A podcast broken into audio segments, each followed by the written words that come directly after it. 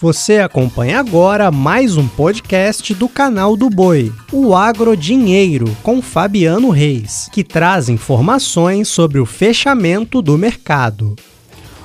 Olá, amigos do podcast Agro Dinheiro. Começo a edição desta quinta-feira, 4 de agosto.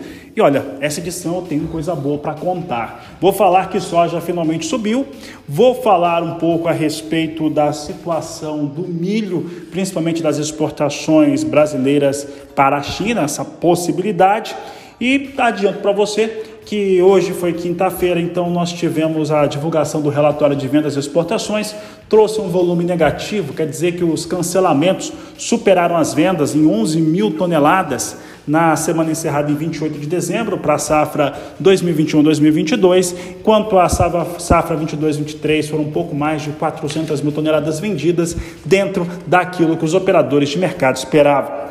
Por outro lado, a situação do grão foi positiva no dia de hoje, com altas fortes que foram puxadas pelo farelo de soja nesta quinta-feira. Alguns contratos subiram bastante, como o de setembro, que subiu 4,24%. Novembro voltou a operar acima de 14 dólares o bushel, trazendo aí um cenário muito positivo. Isso ocorre, né, porque o farelo teve altas hoje de mais de 5%.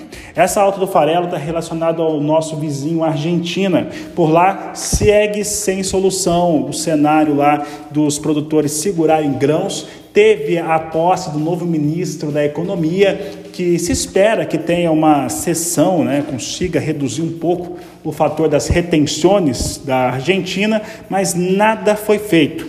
Por outro lado, também podemos destacar o clima nos Estados Unidos. Não é tão favorável assim, já foi pior, mas não é tão favorável.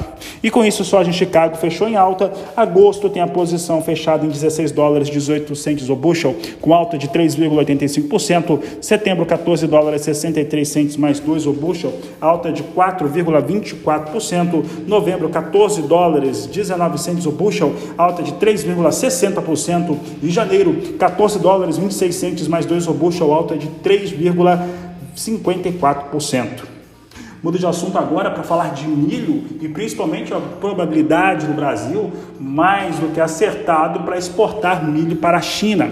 Tem tudo a ver com a disposição menor do cereal no mundo e é por isso que eu converso com Pedro Esquisse, ele que é da Redpoint, analista da Redpoint, conversa conosco. Pedro, qual que é a avaliação que a Redpoint tem feito sobre essas questões que estão muito ligadas ao problema geopolítico, armazenamento e principalmente também à demanda internacional e chinesa sobre o cereal? Boa tarde. Perfeito, boa tarde. Boa tarde a você, boa tarde a toda a audiência. Acho que você fez um resumo ótimo aí do momento. A gente está é, realmente o que até a gente vinha veio comentando essa semana é que a gente está no momento em que o mercado internacional está num cabo de guerra entre é, condições se deteriorando, quer dizer, no último relatório as condições ficaram estáveis para o milho e até subiram um pouquinho para a soja no, nos Estados Unidos, então condições de soja nos Estados Unidos em deterioração, em deterioração embora não tanto no último relatório, e é, as notícias relacionadas ao corredor de exportações na Ucrânia, que trazem é, um, um pouco de pressão para os preços internacionais, que é o que a gente tem visto em grande medida no, no, nas últimas semanas, desde o meio, desde o meio de julho, é, principalmente. É, agora, assim, o, a nossa avaliação é de que é, esse corredor, embora seja, uma, seja um, um um fator que retira um pouco do prêmio de risco que existia, é, ele não acaba com os problemas que a gente tem na Ucrânia. A Ucrânia continua sofrendo bastante, é, vai continuar sofrendo bastante com problemas logísticos, com alto custo de seguro, é, com pouca gente querendo ir é, até o Mar Negro para retirar esses grãos que estão lá.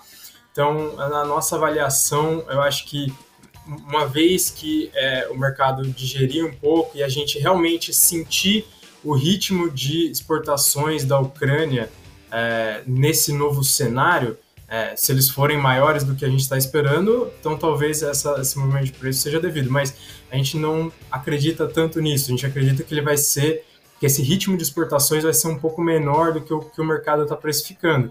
E aí a gente ainda tem em segundo plano essa, essa deterioração nos Estados Unidos, que aí sim, a gente sabe, os Estados Unidos produz muito milho, é, muito mais do que qualquer outro país, e um pouquinho que a gente tira no, no, no, na produtividade a nível nacional deles já significam muitas milhões de toneladas a menos é, no balanço global. É, Pedro, e aí nós temos uma, uma questão aqui no Brasil. Assim que essa, essa possibilidade ela foi ventilada e ela deve realmente se consolidar, nós tivemos um, um momento único. Né? Nós estamos fazendo a colheita da, da segunda safra de milho, é uma safra de milho recorde para, para o período e no qual seria natural nós termos uma redução, um arrefecimento dos preços negociados no Brasil. E aí teve aquela inversão, nós tivemos ali um, um cenário de elevação para o milho no país. Alguns produtores até travaram alguns negócios, muito poucos, e outros aguardam que isso venha a, a, ter novas, novos cenários mais positivos ainda. Em relação à comercialização de milho no Brasil, que também, assim como soja, é atrasada, está né? Tá lenta essa comercialização. Uhum. Como é que vocês apontam para o que deve acontecer a partir de agora, porque nós passamos de 70% do milho colhido no país. Perfeito. É, o que eu acredito é que principalmente por conta da quebra da safra de soja nesse ano, é, o agricultor brasileiro ele ficou um pouco mais receoso de vender muito é, um volume muito grande antecipadamente, é, como havia, como ele vinha fazendo nas últimas safras. Os preços estavam ótimos, o real bastante desvalorizado incentiva bastante a exportação e aí veio essa quebra de safra que deixou o mercado um pouco mais receoso de vender um grande volume em, é, com antecedência. Principalmente que no começo do ano a gente tinha também é, muita preocupação de que, como no ano passado, o atraso da safra de soja prejudicasse o milho de segunda safra. É, no momento, o que eu acredito é que a perspectiva de um real se desvalorizando ainda mais por conta das incertezas que um ano de eleição traz, pode estar tá fazendo com que, apesar dos preços internacionais, é, os preços na Bolsa de Chicago, por exemplo, tenham é, tido uma retração nos últimos meses, é, essa perspectiva de que o dólar vai se enfraquecer traria é, um motivo para segurar um pouco mais as vendas no curto prazo. Isso não é uma recomendação da minha parte, eu acho que é uma leitura do que o mercado pode estar acreditando, e essa desvalorização do real traria um suporte para o preço em reais, embora o preço em dólares não esteja é, tão, é, tão atrativo quanto estava. Ao mesmo tempo, a gente tem essa questão de, desse, desse cabo de guerra internacional sobre o que vai pesar mais no balanço de oferta e demanda.